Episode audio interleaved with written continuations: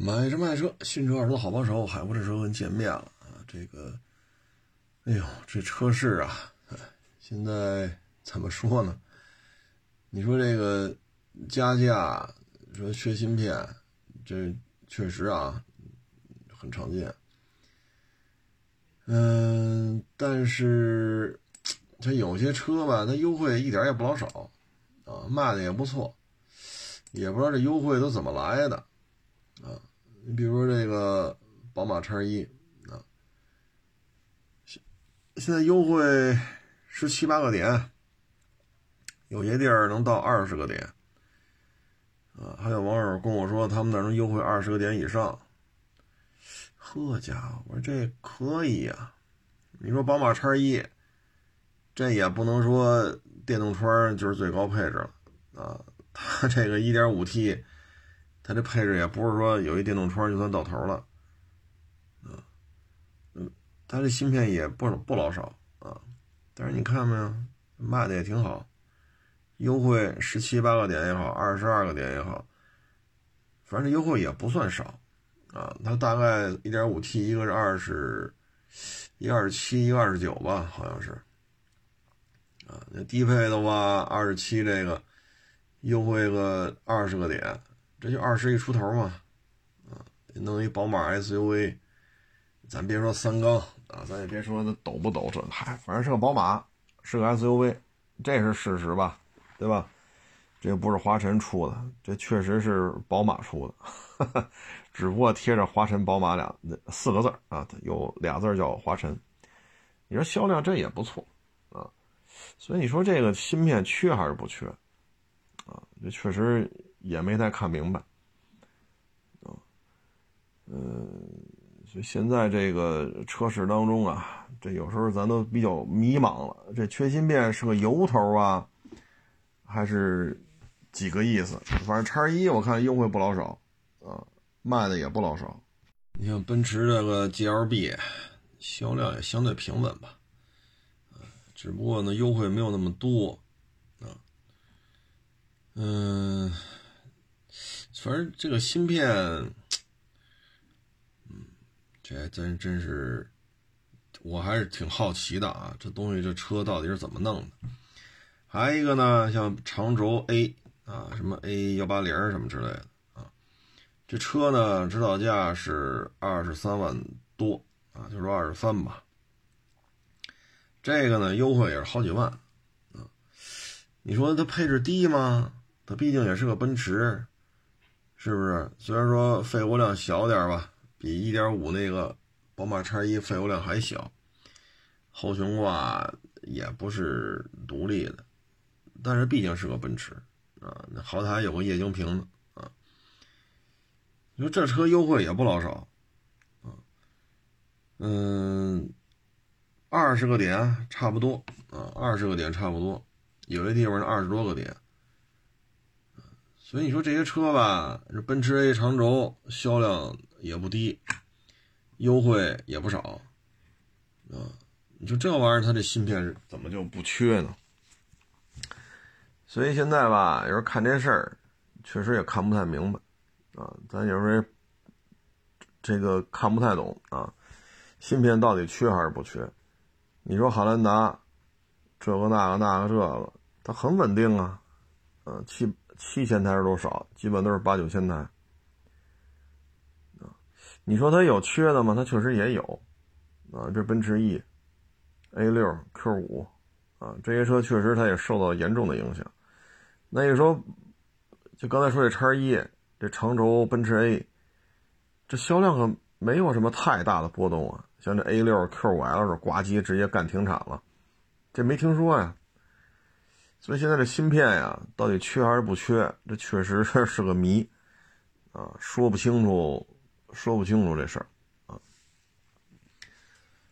嗯，然后这个印度这摩托车呀，我这个也介绍了一个啊，我看很多网友也觉得性价比不低，啊，八加级，跟巴扎黑有点像啊，这也是一网友跟我说的，不是八加。是叫八加级啊，这这个车呢是印度出的四百单缸，啊，油冷，四十马力，车重啊只有一百八十四，十三升油箱，倒置前叉，中置单后单后减，前后 ABS 啊，这车呀，日常通勤是没有问题了，啊，没有问题了，四十马力也不低，啊，你跟豪爵铃木那二五零双缸相比，这重量马力之比。那豪爵二五零双缸还真没这高，啊，所以这台车呢，说零到一百七秒多，啊，卖多少钱呢？一万八千五，就合人民币一万八千五，啊，这八加级，这四百毫升这摩托车可以，啊，这要说国内，我就现在我就确实不太清楚啊，这八加级这摩托车质量怎么样？如果质量还过得去。那以这个价格来讲，这相当厉害了啊！之前他发的是那个八加级那二五零，一万一千多啊，一万一千多。所以有时候看这个印度这个摩托车呀，有点意思。当然，以印度的平均收入来讲呢，一万八千五，这在在他们那儿这也是比较昂贵的车了。嗯。但是总体看，我觉得就是不知道质量啊，也不知道是有没有这了解，就是使你使用骑行啊，对这个八加级摩托车比较了解的啊，可以分享一下。从价格、动力、重量、配置啊，它呢也是一个彩屏啊，仪表盘是一彩屏，反正我觉着四十马力、六档变速、一百八十四公斤。十三升油箱，四十三毫米的倒置前叉，中置单后减，前后轮 ABS，全彩的那个、那个、那个、那个仪表盘，啊，就卖一万八千五。我觉得这价格在国内都相当有诱惑了，前提就是质量啊，因为国内呢有一种车嘛，呵 呵统称为这个地平线啊，就是杂牌车嘛，说白就是杂牌车。就是不清楚这车的质量怎么样，反正非洲这个八加级的二五零很多，那很多，看来在非洲应该是还行吧，啊，在非洲看来还算适应，但是我总觉得这印度这摩托车工业，我老觉得，如果质量没问题的话，就以这个价格，如果印度人要来中国再合资生产。我觉得它的价格是不是应该比它本土生产还要高啊？啊，为什么呢？就是印度人工工的工工资，咱们人工工资这是有差距的。咱们现在生产线上招一个工人，熟练的装配工，他拿到手不能低于五千，啊，你在五千块钱这个水平上。那作为企业来讲，员工拿到五千，那实际上企业支出就得六千多，接近七千。那在印度的话呢，生产线上工人不用给这么多，所以人工费用就有差距。啊，大家知道摩托车呢，它还是需要很多装配工的，啊，那人工费用，啊，所以你说印度摩托车来咱们国家生产了，我觉得威胁不大，啊，因为它人工比它高，啊，这车拉过来生产卖两万多，那就不值了。卖两万多块钱就不值了，一万八千五弄一单缸油冷，四百啊，我觉得这还挺好的。大家可以参照一下啊，因为它实际排气量不到四百，大家可以参照一下 KTM 那个三九零，你看那车卖多少钱？你再看看川崎那宁家四百卖多少钱？KTM 三九零宁家四百啊，包括本田这 CB 四百，现在不也是 CKD 了吗？是 CB 四百 F、CB 四百叉，双缸水冷。你看这些车卖多少钱？这个单缸吧，我觉得可能也是，也是考虑印度当地的这个消费啊，包括这个售后服务啊什么的，可能相对简单一点，单缸成本也相对低一点。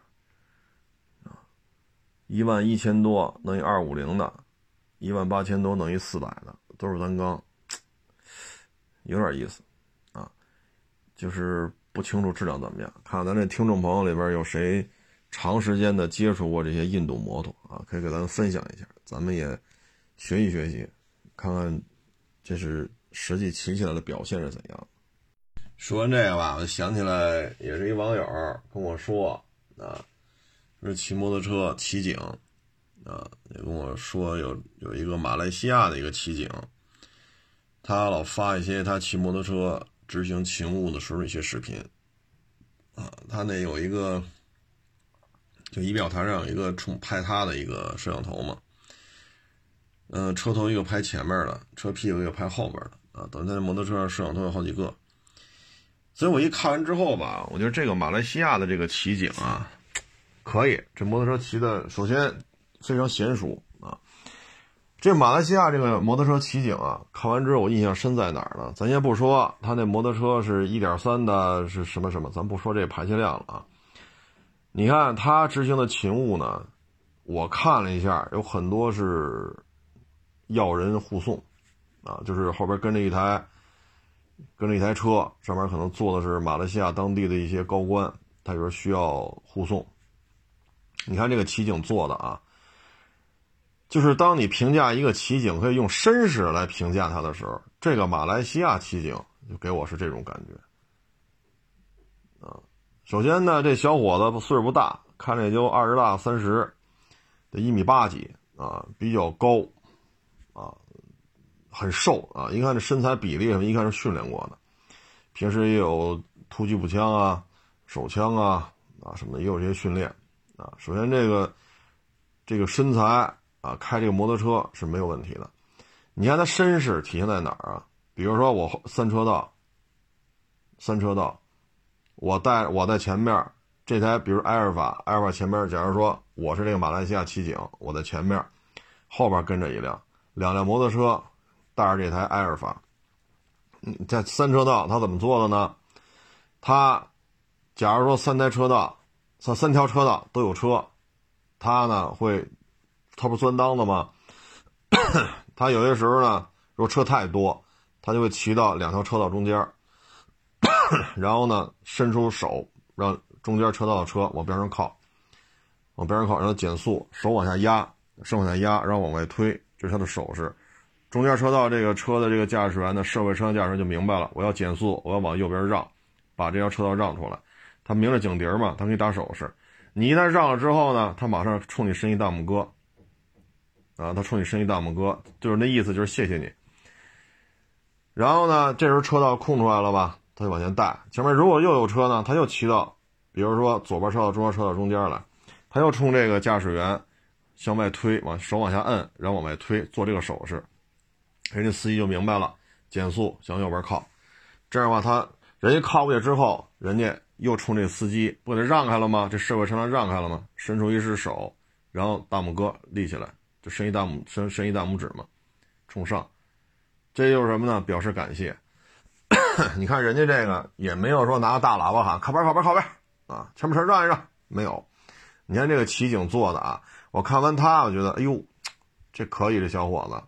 这就叫绅士，啊，让你没有这种，哎，我你觉得 他很热爱这个工作，啊，他很热爱这份工作，同时呢，这份工作呢也没有让他那种说趾高气昂、高人一等，也没有，每一个给他让行的社会车辆，他都会伸出大拇哥，啊，就表示感谢。然后比如说这车要拐弯的时候，这三条车道要拐弯。啊，他开过来的时候呢，如果说前面中间车道没有什么车了，车速比较快了，他呢，骑行的过程中，如果左边车道，比如走中间车道，如果左边车道有车，它呢会稍微往下压一压，就代表呢你稍微减点速，啊，稍微你就让你左边车道的车稍微减点速，如果右边有车呢，他会上右边伸伸手，稍微减点速，减完速之后呢，伸一大拇哥，表示感谢。你看，这是马来西亚这个骑警啊。马来西亚这骑警技术也是非常高，高到什么程度呢？比如说，我匝道进主进主路，我的右后方就是主路来车嘛，但是我后边跟着这埃尔法呢，我右后方来车怎么办？首先站起来，骑行姿势为站立，站立之后回头看，因为不有那隔离墩嘛，啊，他站起来之后这高度就高了，然后回头看看主路什么情况，然后。进入匝道进主路的时候呢，他呢这是有一个技术动作，是相当厉害的。先并进来，不是并入一一条车道了吗？然后伸出右手，上下挥舞往下压，后边设备车辆不是减速了吗？就是说他进入最左边车道，这个时候他拿左手扶右手车把，然后右边回头再去看，然后再拿右手再去比划，上半身全完全拧过来了，相当于是反手拧把。这样的话呢，他就站入中间车道，站入中间车道之后，阿尔法跟着进来了，跟着进来之后，他在骑行，骑行的时候呢，右边有车，他也是上下压，就让你减速。左边有车也是上下压，凡是减速了的，他都伸一大拇哥。所以这给人感觉什么呢？他是很热爱这份工作，啊，也是非常的懂礼貌。这个伸大拇哥，这个是一个很很绅士的感觉。然后有些路口前行这种，我不知道术语怎么叫啊，因为最早是在加拿大骑警，我是看加拿大骑警的训练，我忘了这个战术动作叫什么了。他们是怎么回事呢？比如说，也是有要人护送，啊，那他先是怎么弄的呢？比如说，这个一前一后两台摩托车，那他就作为第一台前导车，他先快速行驶到前面这个路口，几公里的地方一个路口，他提前先到这儿，到那之后先伸手，就向对方向对方那个车道伸手。对方车道的车就全停下来了，然后他啪停下来之后，咔横过来，横过来之后，他就做手势，其他的几个方向的车都得停，他做手势，做手势之后，这是路口停下来了吧？这个要人车车队过来，左转弯就开走了，开走了之后呢，他再伸一大拇哥，向这几个方向的车都伸一大拇哥，然后拧油门再追上去，追上去呢，我记得加拿大骑警的训练呢，他作为后备车，后备车呢就会跑到前面来。接前面的前卫车，前卫车加速再开下一个路口，这样的话呢，每个路口封锁的时间都很短，每一个路口占用的资源、设备资源时间都很短，然后占用的护送车辆也很少，一共就三台摩托车。我记得加拿大骑警是这么训练的，但是他呢没有完整的拍下来是不是三台摩托车倒班前置封锁路口，但是我看这个，我想起加拿大骑警的训练了。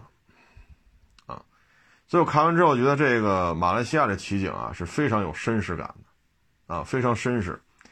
这一看，哟，我说这可以啊，哈哈，这可以，这个这种驾驶技术首先是非常娴熟啊，再一个呢，对于社会车辆的这种判断，啊，这也是怎么说呢？心态比较平和，啊，心态比较平和。嗯，凡是让行的、服从他的指挥的，都伸大拇哥表示感谢，这是很少见的，啊，很少见的。更多的时候，我们见到靠边、靠边、靠边，让一让、让一让、靠边，基本都这个，基本都这个。但是他这片子里边呢，我们看到的什么呢？就是他的手势和他的走位，他的骑行的这种走线，剩下就是他那警笛不停在响，啊。摩托警用摩托车嘛，有警笛，有这个警灯，警笛在响，警灯啪啪啪在那闪，这就是说战术骑行啊，或者说骑行战术，这还是很有讲究的啊，处理的还是非常好。嗯，当然了，他这所有的视频我没都看，我只是简单看了几条，看完之后觉得没有过于拥堵。你比如说这一路口，好，你看那红灯变绿灯，绿灯变红灯，红灯变绿灯，变三回了，你都没过去。他这个视频当中没有这种路，都是相对车速慢也得四五十吧，快可能就百八十了，他没有太慢的啊，所以太慢了就不知道他怎么去解决了，是不是也得拿大喇叭喊让一让让一让啊？如果车速起来的话，我看还都可以啊。这个骑行首先驾驶技术很好，车感你通过他的开车你能看出他是有车感的，这种不是说练出来的。他有些骑行呢，他是有天赋的，啊，他有些人骑行他是有天赋的，你没有天赋，你是练出来的，这是有天赋，然后加上后天的训练，他骑行的状态是不一样的，啊，这是不一样的，所以这就跟各位仅供参考吧，就没想到这马来西亚这个骑警也发这种东西，就看看挺有意思的。你可你可以看看他的走位。啊，他骑行过程当中，你可以盯着点他这车，你再看一下他后面这台埃尔法，你看他这走位是怎么走的，你再看他的手势。当中间车道快速通行的时候呢，他不停的做手势，让两边设备车辆放慢速度，啊，或者说提醒你后边有车队，你不要啪猛地并进来，啊，所以他这手势还是很到位的，包括这反手拧把，然后扭过去看后边车，然后右手不停的做手势，啊，让行减速，让行减速。啊，当这个要人车啪从他边上开过去之后，他马上又挥手让让人可以放行了。那意思就是我现在把车速压下来，要人车过去了，后备车也过去了，我再拧油门，这时候他再做一手势，你们可以就是继续正常行驶了，然后再伸一大拇哥，表示感谢。嗯，我觉得这个这骑警这小伙子可以，技术娴熟，有天赋，对于摩托车的理解啊。这是很有天赋的，再一个呢，确实非常懂礼貌，就跟大家做一分享。我也没想到啊，还能，哎呀，这上面还有马来西亚的骑警，那个加拿大那骑警好像得二十年前的事儿了，也是看一个介绍啊，澳大利亚什么什么骑警怎么怎么怎么弄啊，这怎么前置封锁路口啊，怎么弄啊，减少社会资源的占用啊。减，因为警察他们都是都是纳税人出钱嘛，所以他们有时候就是有些行为是需要你自费的，啊，因为纳税人不替你来承担这个费用。嗯，他们要考虑他们出警的这个成本，啊，所以他们这个尽量少的警车跟着啊，然后怎么尽快的效率、尽快的速度来封闭路口。这是最早二十年前看加拿大骑警的介绍。啊马来西亚这小哥们儿挺好，这车骑的，这又想起什么来了？就好比踢球啊，尤其是你这个球感的问题啊。有些时候呢，上了球场，其实就是阅读场上的这个比赛，叫阅读比赛。你上场踢一会儿，你看对方如果组织进攻，谁是传球非常。有威胁的啊，或者说对方要防守，你看对方那几个后卫哪个转身慢，哪个正面防守能力差，他总有好的，总有差的，你要迅速来判断。如果对方三后卫、四后卫，你一看有一个明显的就是踢的比较差，那这进攻点就得往这边打。如果对方中场往前分球。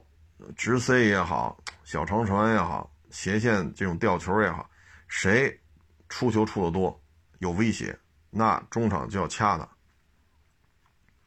只要一拿球就贴上去，抢得下来抢不下来没关系，一定要身体接触，啊，一定要身体接触，就是干扰他。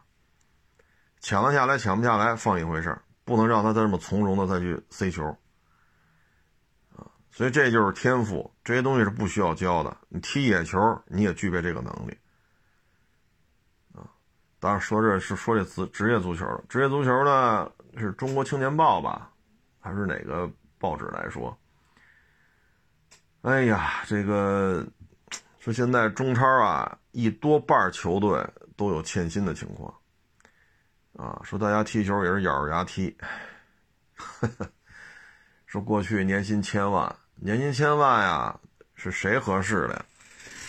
呃，洪博文，啊，这在北京国安踢过，还有郑智、曾诚，啊，这些球员现在基本上，像郑智基本就淡出了，现在就以教练的身份了啊。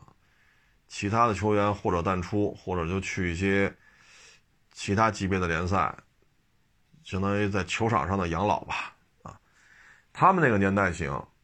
啊，赶上金元足球最疯狂的时候，说踢一年挣一千个，踢个四五年可以了，你挣四五千万。你说五六年前，是吧？五六年前、六七年前，你要能拿到四五千万，你别说那，你就信，你就你就说今儿，北京、深圳、上海，说广州便房子稍微便宜，就说北京、上海、深圳，就这仨地儿，你有四五千万。你买一套楼房还买不下来吗？是吧？你说买一个三千平米四合院，说什刹海边上三千平米四合院，这 这这钱不够啊！你买个二三百平米的四合院，四五千万足够了啊！所以他们行啊，有家底儿。像有些球员吧，也是嫌麻烦。我比如说我在上海上港踢，那我在上海买一套；我可能要去深圳踢了，比如恒大，呃恒大，那我去恒大、深圳，我再买一套，啊，然后又来北京国安踢了，那北京再买一套。他有可能是职业生涯这七八年黄金期，那可能这些城市他都买了房了，那这些房子带来了房租、资产的升值，对于他们来讲，养老是没有问题了。啊，然后再加上这几千万的收入，有的球员可能能能到上亿了。哎，但是现在就不行了呀，欠薪的太多了，太多太多的足球俱乐部运营不下去了，超过一半都有欠薪的现象发生。啊，所以我觉得中国足球可能未来三到五年成绩会越来越差。你说足球没有钱行吗？绝对不行。足球只有钱行吗？你看看现在中国足球的现状，就是拿钱烧出来的。一旦钱供不上，你看现在中国足球什么样？女足、男足都不行了。所以有些时候这些运动啊，不是说就得靠钱，说明码标价，重赏之下必有勇夫，不是这么简单。金元足球一旦资金资本撤退之后。那真是一片狼藉，所以这个球类运动吧，够呛啊。当青训体系得不到资金的支持，当青训的这些教练、老师，包括小孩儿、小孩的父母啊，他们看不到希望，那中国足球的未来会急速下滑的，这就是现状啊。你看那会儿有健力宝，对吧？孙继海。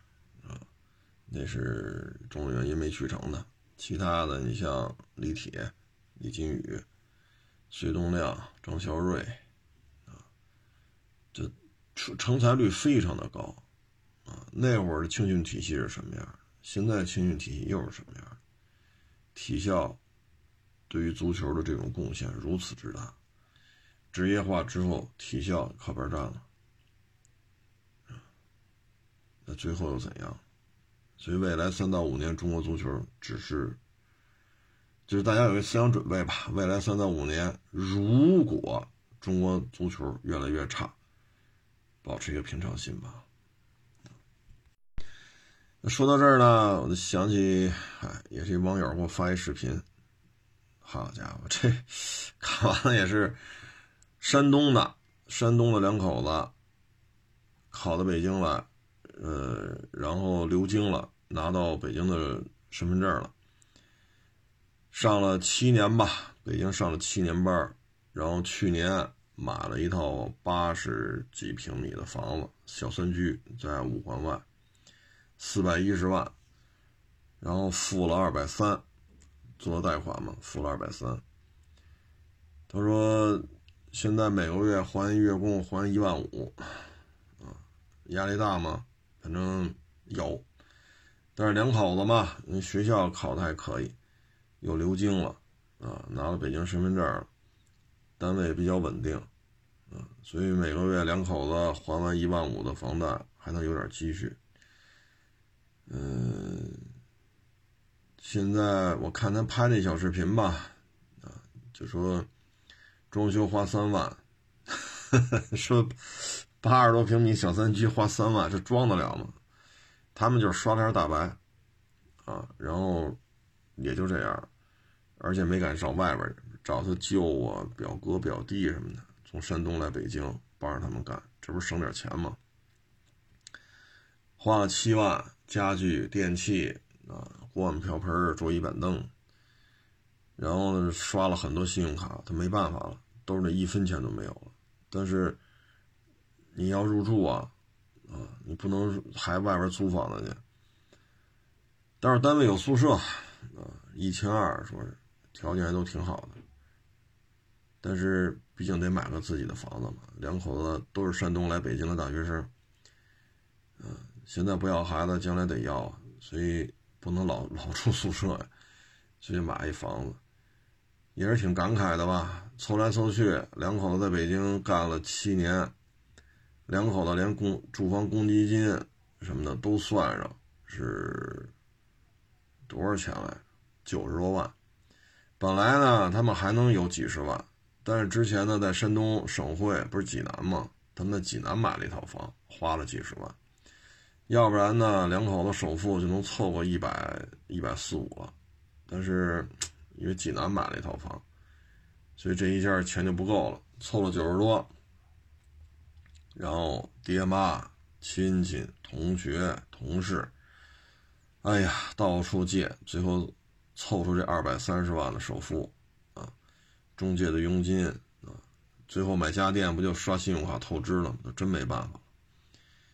然后呢，这是去年的事儿，但是他们一看，北京和其他城市就是北方啊，只有北京算是还有高速发展的可能性，所以呢，户口也拿着，那肯定在北京干呗，是不是？北京都拿了户口了，然后他就把济南的房子卖了。这样的话呢，花了几十万卖，说是能卖一百多，啊，这样的话除了本金回来了，还能挣一点挣个小几十万，他就赶紧还债，啊，他说现在除了爹妈的钱，就双方父母的钱，剩下的亲戚朋友全都还完了，他说现在两边父母吧加一块好像还有四十多万，他把这四十多万还完了，就是除了自己正常房贷吧，再还那四十多万。都心里就踏实了，然后让老人来住来吧，这这哪是六个钱包啊？这这十好几个钱包都给掏干净了，父母也不来啊。他说：“嗨，将来肯定带着父母过来住，要不然就买两买个两居了，何必买个买个三居？”啊，所以这个，嗨，其实这就是普通人的生活。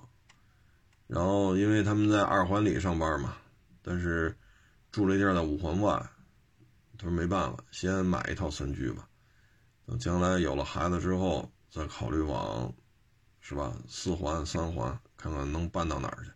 现在五环外，看完之后吧，其实这就是普通人的生活，啊，这就是普通人的生活，不容易，啊，山东考到北京来，然后留京了，拿到北京身份证。七年的时间，两口子也是也反思嘛。男的就说嘛，省吃俭用，济南买套房。但是后来买完之后觉得，哎，我都拿到北京户口了，北京这单位也不错，我为什么要回济南呢？好像这个决策是个错误啊。然后他是比较省吃俭用，但是媳妇儿呢自己就说花钱花的有点大手大脚啊。嗯，这到买房了，觉着了，哎呀，没攒什么钱，吃啊喝呀玩儿，所以从这以后就意识到了，一定要少花钱，啊，少花钱。现在呢，等于他们把那房子一卖，就差爹妈这四十多万了，然后每个月房贷就是一万五，啊，反正俩收入应该不低，啊，考到北京来就留京，那这单位应该是不错的。这还是两个人，其中有一个还花钱大手大脚，啊，如果有一那如果女方也稍微节俭点那他们两口子就不会只有九十多万了啊，他们连公积金都算上了。说到这儿吧，就跟各位分享一下这个片子呀，就是也是我看了一个中央台的一片子，看完之后吧，也是蛮受感触的。这个片子呀，中央台的，是焦点访谈还是新闻调查呀？我也没记住啊。不是焦点访谈就是新闻调查。这个片子名字叫《三兄弟》，拍的是什么呢？中央台九六年去中国林业大学吧去采访的一贫困的学生，姓谢啊，谢谢的谢，叫什么没记住啊。然后呢，他说就是贫困生嘛。他说：“你吃饭吃得饱吗？”他说：“吃的基本上能吃得饱。每次呢只买素菜，啊，基本上属于今天啊咱要吃一份素菜，比如素炒芹菜，明天就得吃半份，要不然钱不够，钱不够，饭钱就不够了。但是呢，那芹菜半份炒芹菜，那就多吃馒头呗，反正挺艰苦的。中央台九六年跟拍嘛，后来吃完饭了，啊，作业写完了，他干嘛去？推着自行车，当时西直门边上，自行车上挂一牌子，家教，啊，我是中国林业大学的，啊，做家教，记者也跟着在那站着，他自行车推那挂一纸牌子，整整一天没有人请家教，二十九六年啊，二十多年前请家教就是这么简单。哎呀，他说这怎么办呢？家里也没有钱，他说就想辙吧。啊，后来其他人也熟人介绍，就人当家教去了，三百，三百六，三百八呀，一个月给那孩子教初中，教高中。他说他考上大学了，我也大学毕业了。然后做家教，三百八还是三百六来着。毕业之后呢，他说刘晶，他说但是我们班就俩名额。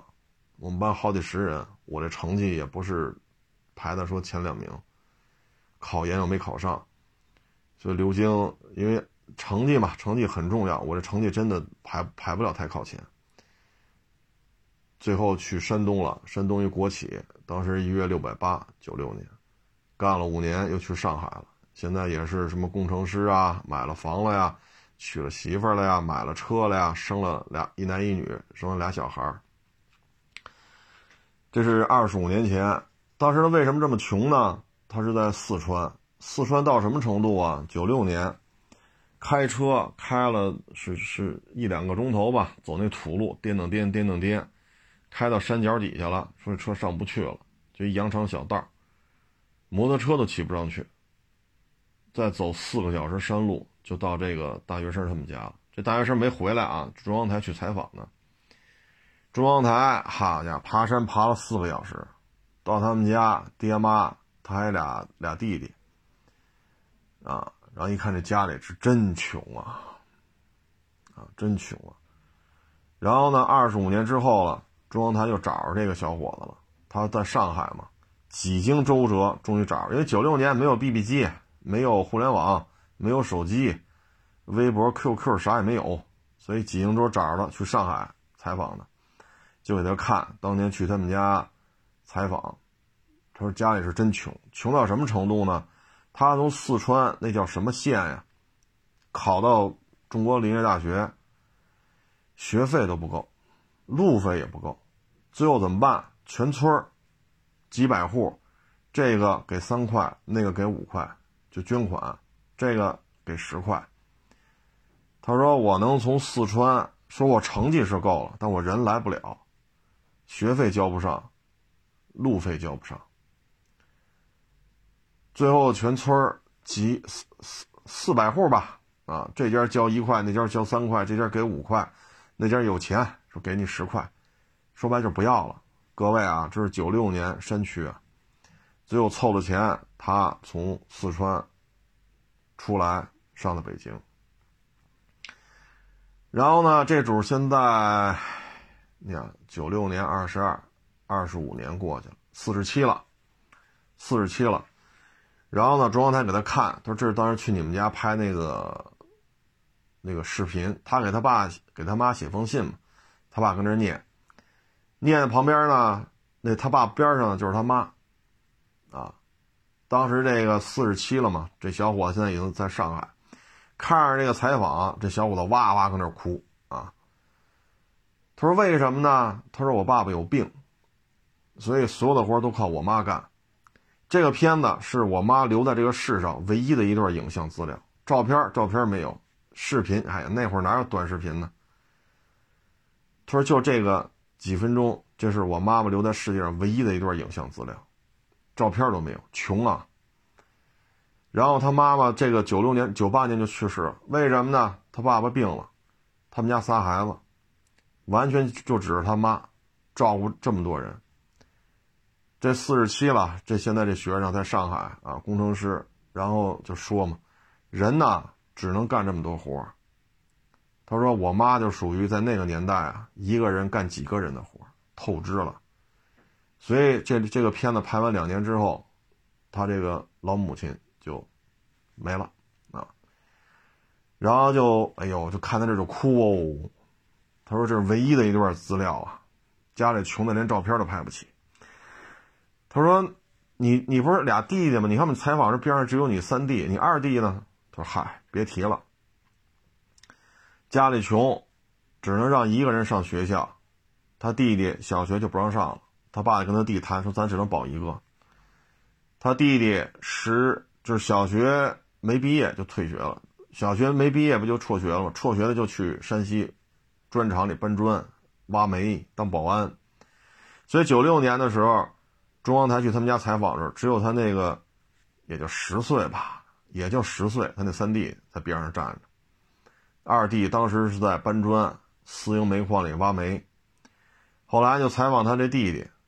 他弟弟讲话，我们付出的就是可以说是我的一生，我也爱学习，我哥也爱学习，啊，他说我爸爸找我谈，说家里没有钱了，爸爸也病了，就靠妈妈一个人照顾这么多，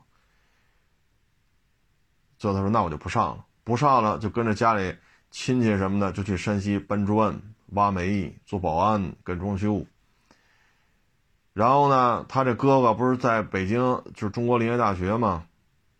然后每个月就一百六七十块钱但是吃饭都不够啊，所以要挣挣钱做家教嘛，一个月三百多，啊，然后有时候挣不当不了家教呢，没有钱怎么办呢？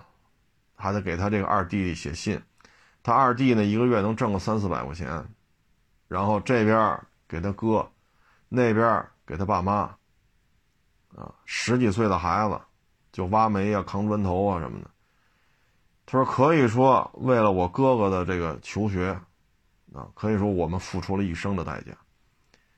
他弟弟也是，他弟弟稍微大一点之后，也去找他哥了，哥俩一起挖煤，一起搬砖头啊。后来呢，他这哥哥不学出来了吗？去山东，后来去上海，做的都是那些什么？你看林业大学的吧，他对机械加工，这这个。”这边怎么就特别的上道啊？这属于有天赋啊，是怎么的？然后做这机械加工，然后呢，就跟他这俩弟弟嘛，也也见面。后来呢，因为他在上海嘛，就算是小有成就了，就搭这个路子。他这个二弟三弟呢，就在上海啊、浙江啊什么的，就开厂子，就机械加工的工厂，手底下有个一二十人啊。然后这不二十五年过去了吗？他这哥仨都有孩子了，而且都是俩孩子。现在什么情况了呢？中央台又回他们那山村了。他说现在车能开到他们村里了，但是呢，必须是得带大梁、带低四的车，因为路是修好了，但是雨季一下山洪，路老给冲了。知道他们要来，桥都给冲断了嘛？知道他们要来，村里边派了好多人往那河道，不是冲把桥冲塌了吗？往那河道里扔石头，最后呢？石头中间不有缝吗？也能透点水，但是石头呢也能是个路，这样勉勉强强开过去了。国家呢出钱给修路了，但是一到下雨就山洪泥石流，一到下雨就山洪泥石流。再一看这学校，他说这是一七年吧，国家出钱给翻新的。他上学的时候，这还有三百八十个学生，但是现在只有十七个学生。然后中央台就问说：“为什么就剩这么点学生了呢？”他说：“那个姓谢，他们哥仨不三百八吗？”他说：“嗨，村里啊，你也看见了，这路很难走，也没有什么资源，因为山区嘛，你种地也没有多少耕地，勉勉强强维持一个温饱。所以呢，二十多岁到五十多岁几乎都走了，啊，遍布全国各地，包括四川省省内的，哪儿都都有。”打工、上学、做买卖，啊，定居，所以现在村里就这么点人了，几乎就是小孩和老人，就隔辈儿嘛，都是隔辈儿了。中间这一辈儿几乎都走了。他说：“我们这学校就十七个孩子，啊，从幼儿园到六年级。再一看这学校，确实不一样了，啊，因为当时也问嘛，去林业大学，说你这吃的吧，吃的吧，小学吃的还不如这个呢，一礼拜回一次家。”带带了好多菜来这儿，就辣椒就米饭，咸菜就米饭。小学，他说现在呢，国家，我看这学校是国家真真花钱了，一七年盖的嘛，二层楼，啊，而且不是一栋，是两栋，啊，然后这个画画的呀、钢琴呀、电脑都给配上。但是很遗憾，就是学生太少了，国家还买了好多那个电子琴，有一架钢琴，五六架电子琴，他说我们这没人会啊。有教数学的，有教美术的，有教体育的，教语文的，有教外语的，没有人会弹这个呀。国家是真花钱了，二层楼盖了两栋，电脑啊、电子琴啊、钢琴啊、画画的、什么足球都给你配上了，包括那营养餐，啊，国家也出钱给孩子，就不像他们似的，备点辣椒，备点米，天天煮点米，一碗米饭就几口辣椒。这姓谢的这个大学生，小学就这么上的。现在不需要了，国家是真砸钱了，然后还弄了好多特聘的这种教师岗位，然后采访人老师，老师是东北的嘛，他说我师范专科毕业，特聘教师岗，他说来这儿啊三年的合同，但干完之后我也不想走了，他说你们十个老师十七个孩子，你怎么不想走了呢？他说这儿民风淳朴啊，而且现在国家呢给这些这种学校国家花了不少钱，他说你看我们这二层小楼两栋。然后，基础教育除了一些搞艺术类的可能差一点啊，那其他的也不错。他说这民风淳朴，环境很好。他说就让孩子在这儿学吧，以后再去县城或再去市里边。他说我也很我也很喜欢这片土地。三年的合同他也不走了，三年毕业之后又跟这干，又干两年多。现在他都有孩子了，这是东北的一个师范大学的学生跑这儿应聘来嘛，他又跟这干了五年，啊。他说：“现在条件好多了，原来一到夏天一发山洪断水断电。他说现在好多了，路反正年年冲，国家年年修，今年冲塌了，明年修，明年冲塌了，后年修，年年修。因为山区嘛，泥石流这个控制不了。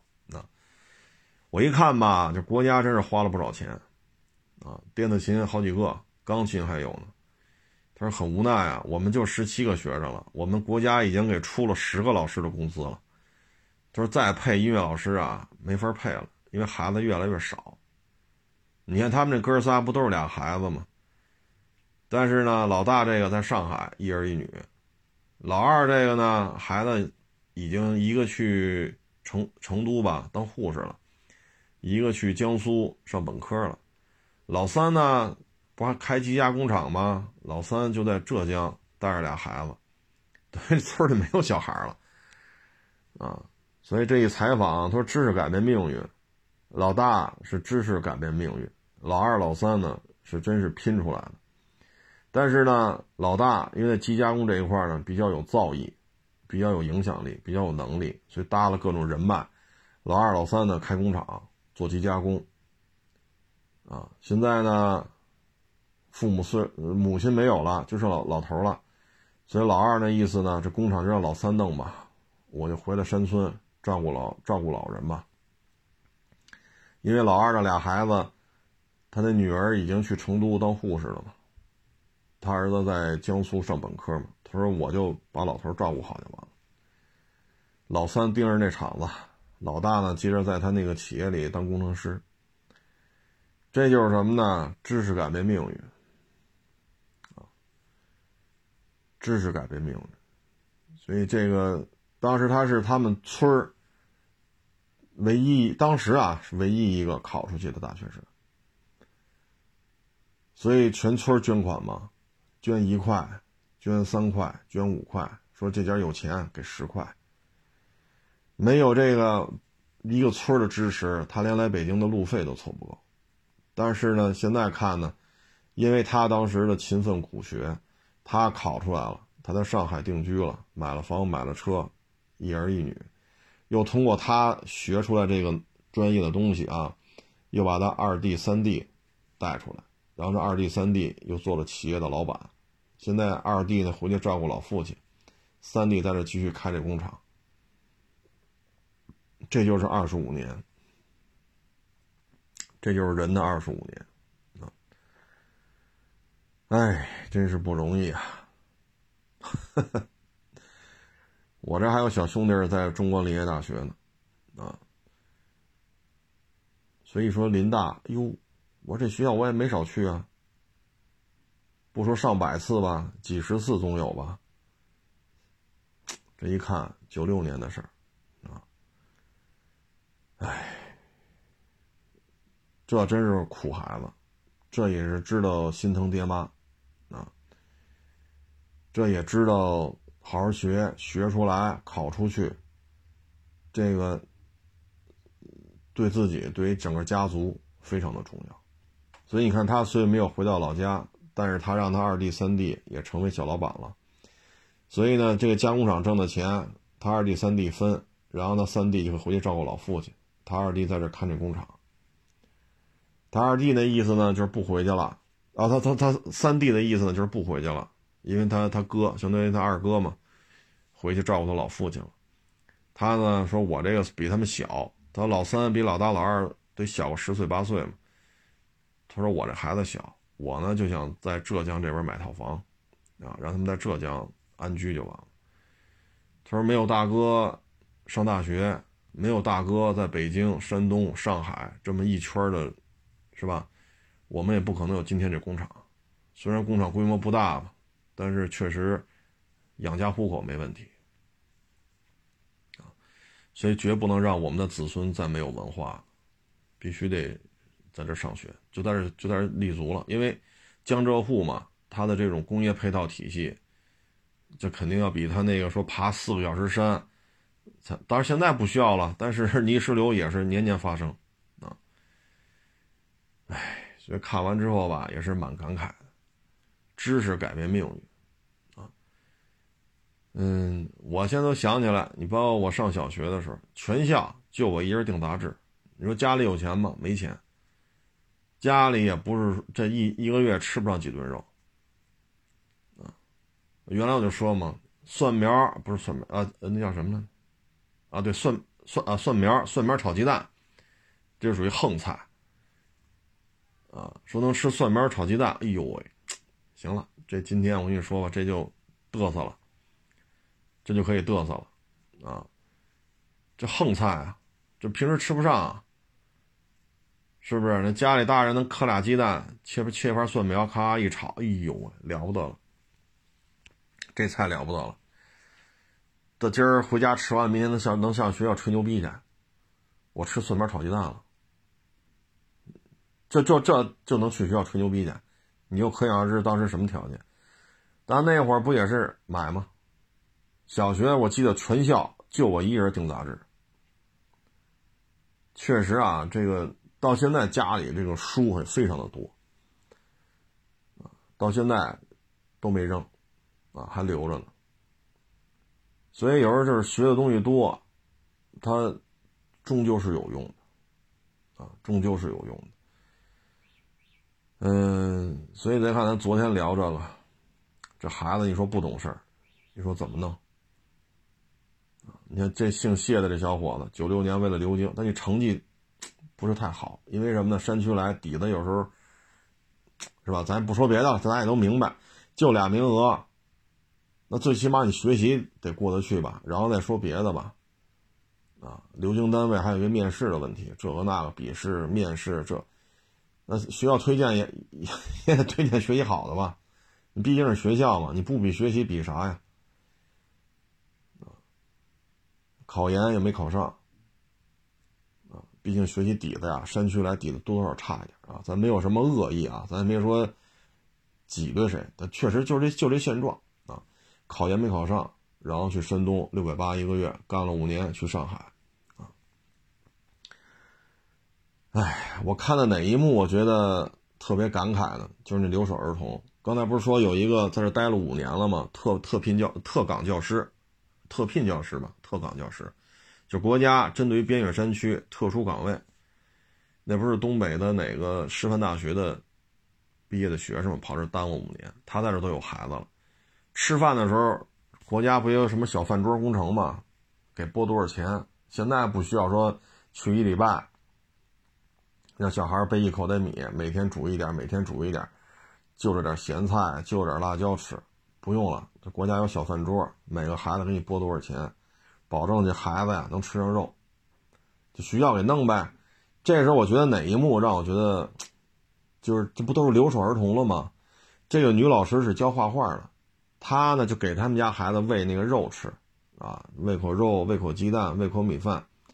旁边那几个小女孩，虽然也端着碗吃，但就抬着头，都不带眨眼的，就盯着这女老师喂他们家那孩子。这就是啊，留守儿童。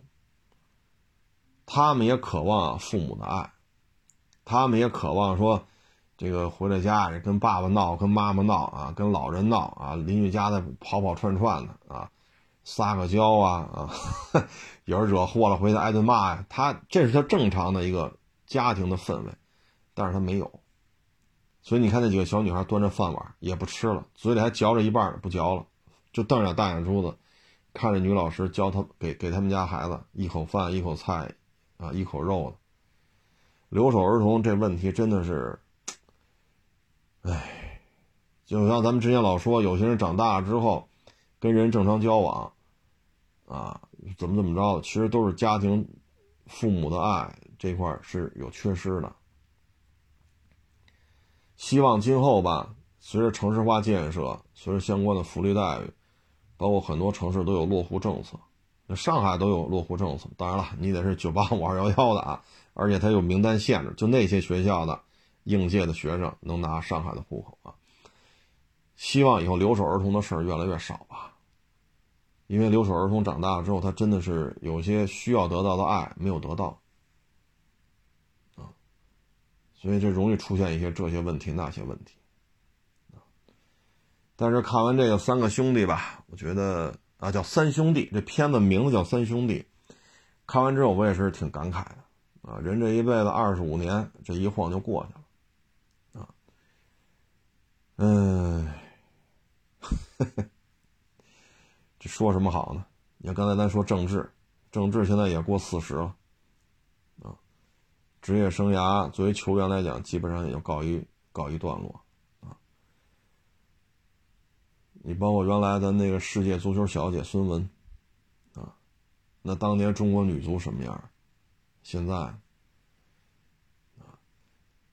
所以有些时候真的不是拿钱堆出来的。有些时候呢，就希望包括咱刚才聊那两口子，七年来北京七年，济南买一套，北京买一套。然后呢，自己可能也算过账来了，就别去济南了，就在就在北京待着吧。单位什么也都挺好的，户口也拿了，是不是？二环里上班，然后就把那个济南房子又卖了。所以你看，人家省吃俭用嘛。现在他媳妇儿也明白了，得省吃俭用，得省吃俭用，因为买房这是大事儿，也多少有点后悔。自己女孩嘛，咱也能理解，是不是？单位效益也不错。啊，户口也拿了啊，钱也不少发，那可不就吃着喝呀，是不是？星巴克啊，什么料理呀，啊，你等到真需要买房了，坏了，哎呀，一万一万的凑，那是房子四百一嘛，他们付了二百三，付了二百三，当时手里凑来凑去就九十多万啊，如果山东那套房子不买，就是一百多，如果女孩稍微手紧一点。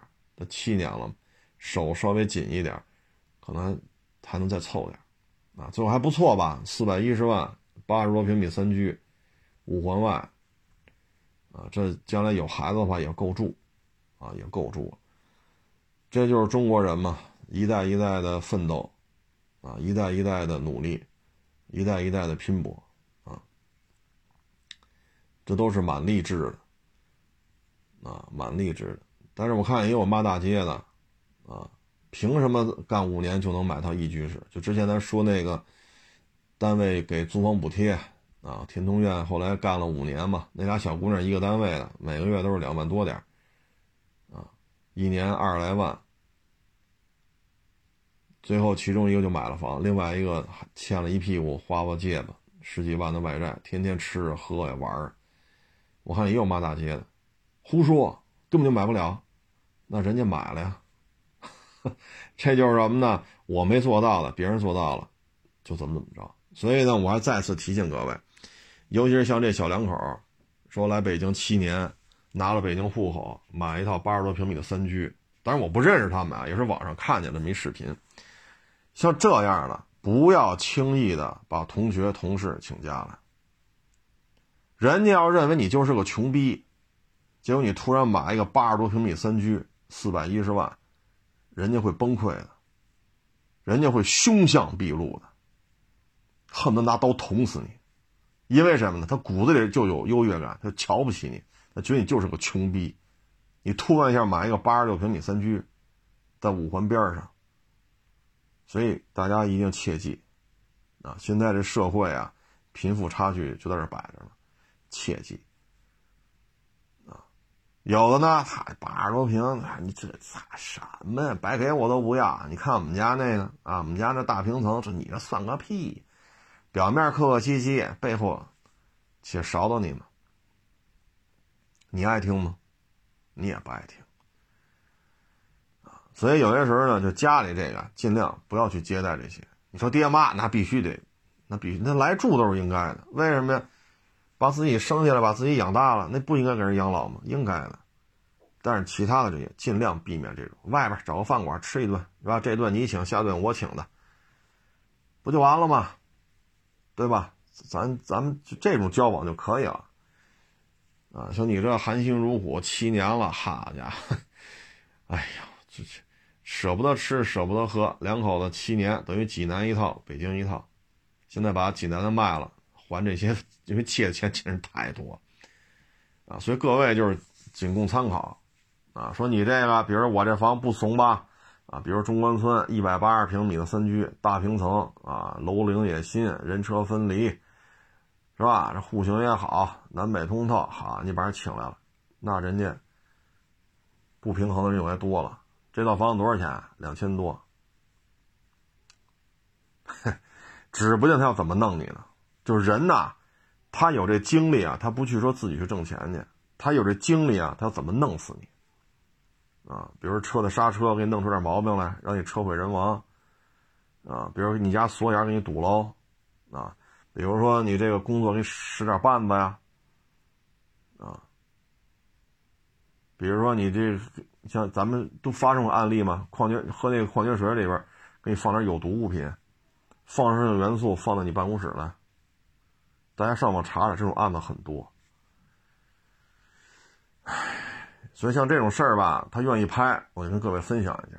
但是从我各位给各位的建议像这种事情尽量避免，尽量避免，因为你不知道，就是现在我就特别佩服，就是什么呢？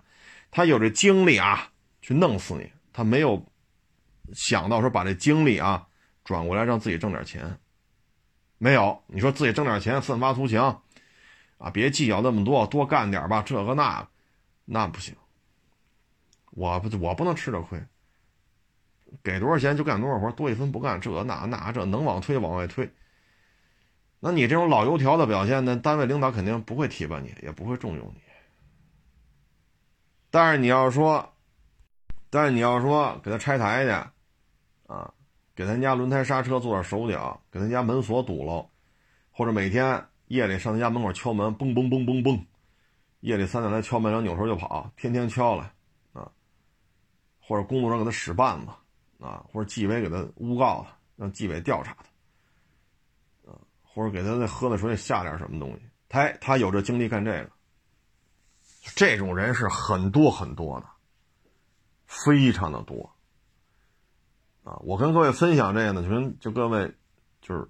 看您觉得怎么着，怎么理解都行，但是呢，就是提醒各位，这个社会是很复杂，人性是很复杂的，啊，人性是很复杂的，很容易就是你不经意当中的，本来你是挺好，你看我这买房了，你看八十六平四百一十万，你看没有？我拿了北京户口了啊，我们两口都拿北京户口了，我还在北京买了房。跟你一起来的，不是都是这样。您明白我说这话的意思吗？人要买一大别墅啊，挺好，挺好，挺好，恭喜你啊，八十多平不小了。那人家可能三百多平、四百多平独栋，或者望京二百多平米的三居，啊，不是二百多平米四居，一百八十平米三居，那人家去啊，挺好挺好，客气客气就完了。那有些人不这样啊，他不把他挣不着钱、住不上这房子的问题归结为自己不够努力啊，不去反思自己为什么花钱大手大脚，他反过来骂大街。他甚至来骂我，就是别人很勤奋啊。刚才我说那小姑娘啊，别人很勤奋，省吃俭用，几期前能聊，大家可以往前去去翻一翻。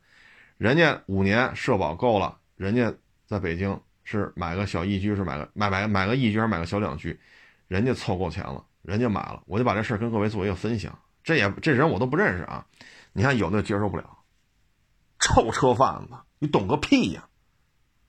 买什么买，根本就买不了。臭车贩子，你看见吗？杀了我的心都有。这又是什么呢？他来北京也不止五年了，那个办到了，这没办到。他不说去杀了那女孩去，他说来杀了我。你明白这意思吗？你看见没有？啊，所以这这人性啊，有时候我看这些网友留言，我就知道，生活当中他过的过成什么样啊。他已经过成什么样了？包括之前咱说那法系人，你看网上那骂大街的，你看我收这些法系车车主，人家个个的啊，网上沟通的时候非常有礼貌，见着面了聊也是非常的得体，一看就受过良好教育。你别看车高低贵贱，一看这方面温文尔雅，啊，你跟人聊天，我也觉得舒服，人家也觉得舒服。有事说事温文尔雅，客客气气的。你再看网上这帮人，人家在网上跟我沟通都挺客气的。网上这帮人，好家伙！所以各位，就是自己过好了就完了。因为什么呢？人的本性就是都巴不得别人过得不如自己，就是人的本性这就是人的本性。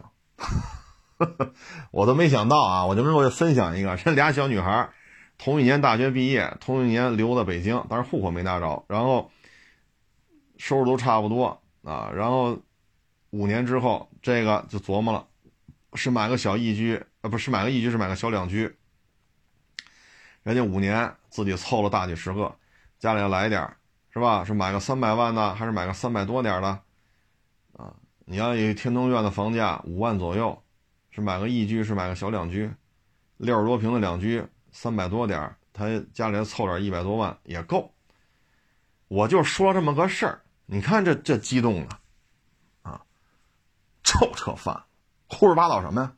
买什么买？买得起吗？死不死啊？你看看，我操！我看完之后，我勒个去！我我这 我都弄不明白怎么回事你知道吗？你就可想而知，这种人生活当中得是一个什么状态，啊，所以咱这节目应该怎么说呢？就为了迎合这样的人，咱应该怎么说呢？买不起，一年挣两万多，干他妈二百多年，连个一居室都没都没买得起，啊，你这么聊他就舒服了，你这么聊他就舒服了，哎，行吧，各位，咱不多聊了啊。谢谢大家支持，谢谢大家捧场，谢谢大家关注啊！欢迎关注我的新浪微博“海阔试车手”微信号“海阔试车”。